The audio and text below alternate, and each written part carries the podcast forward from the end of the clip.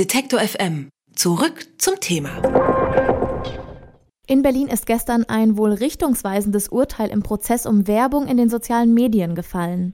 Die Influencerin Vreni Frost, die war vom Verband Sozialem Wettbewerb abgemahnt worden, weil sie Werbung nicht richtig gekennzeichnet haben soll. Wenn Influencer in ihren Posts Marken verlinken, gilt das direkt als Werbung? Bei Redaktionen ist es jedenfalls keine Werbung, sondern eine Meinungsäußerung. Gestern hat das Berliner Kammergericht Vreni dann in Teilen Recht gegeben und damit teilweise auch anerkannt, dass Influencer nicht automatisch Werbung machen, nur weil sie in ihren Posts eben Marken verlinken. Über die Frage danach, ob und wie Influencer sich vom herkömmlichen Journalisten überhaupt unterscheiden, spreche ich jetzt mit Janis Schakarian. Er ist Innovationsmanager beim Funk, dem jungen Angebot von ARD und ZDF und beschäftigt sich in seinem Blog immer wieder mit Netzthemen. Hallo Janis. Hi. Ja, im konkreten Fall geht es ja um die Kennzeichnung von Werbung auf Instagram. Wann und wieso muss Werbung in sozialen Medien denn überhaupt ausdrücklich gekennzeichnet werden?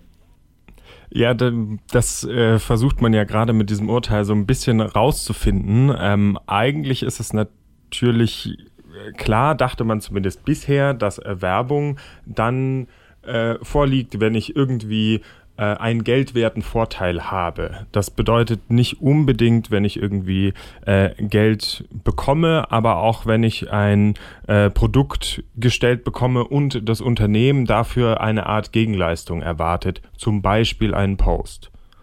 Dann ist es eigentlich Werbung. Und was unterscheidet das jetzt von herkömmlicher Printwerbung im Lifestyle-Magazin zum Beispiel? Der Unterschied ist immer die Frage, gibt es einen redaktionellen Anlass? Warum ähm, bespreche ich jetzt dieses Buch oder, ähm, weiß ich nicht, diese, diesen Pullover oder irgend sowas? Ähm, und ist das redaktionell veranlasst? In die Richtung geht auch dieses Urteil, was jetzt erfolgt ist, die, die ganze Begründung ist noch nicht raus, aber sie hat eben in einem Fall Recht bekommen, wo sie irgendwie einen Pulli trägt und den verlinkt hat und irgendwie aber auch erklärt hat, warum. Und ähm, zwei andere Postings, da hat sie kein Recht bekommen. Da steht sie zum Beispiel vor einem Garagentor, hat Luftballons in der Hand und auf diesen Luftballons hat sie einen Shampoo-Hersteller verlinkt und äh, man versteht quasi nicht, warum dieser diese Luftballons was mit Shampoo zu tun haben und es wird auch im Post nicht erklärt. Und da sieht man, glaube ich, so ein bisschen dieses redaktionelle Veranlassung, gibt es die oder gibt es die nicht und wie hängt das eigentlich zusammen? Du sprichst von redaktioneller Veranlassung. Darin spielt auch die Ursprungsfrage mit. Wer ist eigentlich Redakteur, Journalist? Das Ganze sind ja keine ähm, geschützten Berufsbezeichnungen und gehören Blogger und Influencer dazu. Wie siehst du das? Ähm, ich würde sagen, Journalist ist derjenige, der nach journalistischen Prinzipien arbeitet. Ne? Der Begriff Journalist ist bei uns aus gutem Grund nicht geschützt, sondern jeder kann das machen, muss aber journalistischen Prinzipien folgen. Das können natürlich auch Blogger, Influencer, Instagrammer und äh, alle anderen Menschen tun.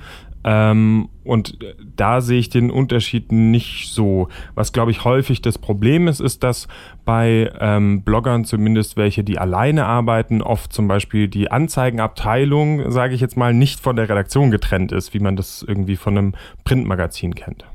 Der Kläger ist mit dem VSW ja ein Interessenverband der Printmedien. Werbung ist für Lifestyle-Magazine nicht ganz unwichtig, denn das zahlt, besteht also unter Umständen eine gewisse Angst, dass Influencer die Zielgruppe besser erreichen und letztendlich auch das Geschäftsmodell der Magazine gefährden. Ja, ich glaube, man sieht schon, dass dieses Werbemodell der Influencer sehr gut funktioniert, die auch teilweise sehr viel glaubhafter ähm, über Produkte, naja, jetzt wollte ich fast berichten sagen, aber Produkte präsentieren können und sehr viel besser äh, ein Vertrauensverhältnis zu der Zielgruppe haben, als man das von vielen klassischen Zeitschriften kennt. Da gibt es natürlich irgendwie eine, eine Verschiebung. Und was bedeutet dieses Urteil jetzt, also die teilweise Rechtsprechung für die Bloggerin, was bedeutet das potenziell für die Influencer-Werbung?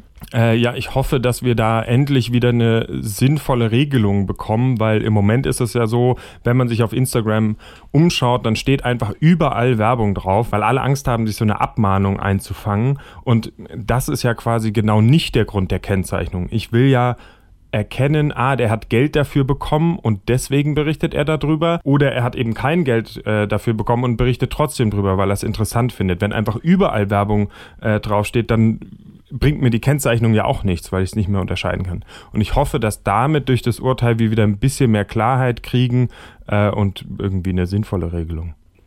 Ein Beispiel möchte ich noch rauspicken, denn ein Post, da ging es um eine Airline und da gab es für Froni ein Upgrade ähm, zu einer höheren Klasse sozusagen. Das hat sie natürlich äh, nicht bezahlt, aber irgendwie ist es ein Geschenk dafür, dass sie ihnen die Treue hält. In welche Kategorie gehört das jetzt? Werbung oder keine Werbung?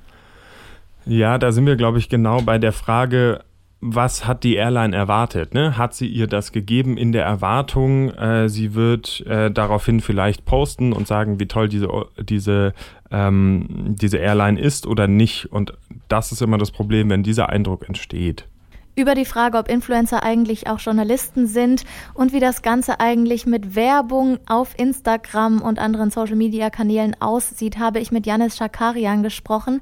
Er ist Innovationsmanager bei Funk, dem jungen Angebot von ARD und ZDF und bloggt seit mehreren Jahren über Netzthemen. Vielen Dank, Janis. Ich danke.